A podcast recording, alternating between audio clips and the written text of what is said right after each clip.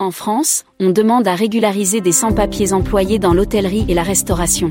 Face à la pénurie de main-d'œuvre, les patrons de l'hôtellerie et de la restauration demandent la régularisation des sans-papiers salariés dans le secteur.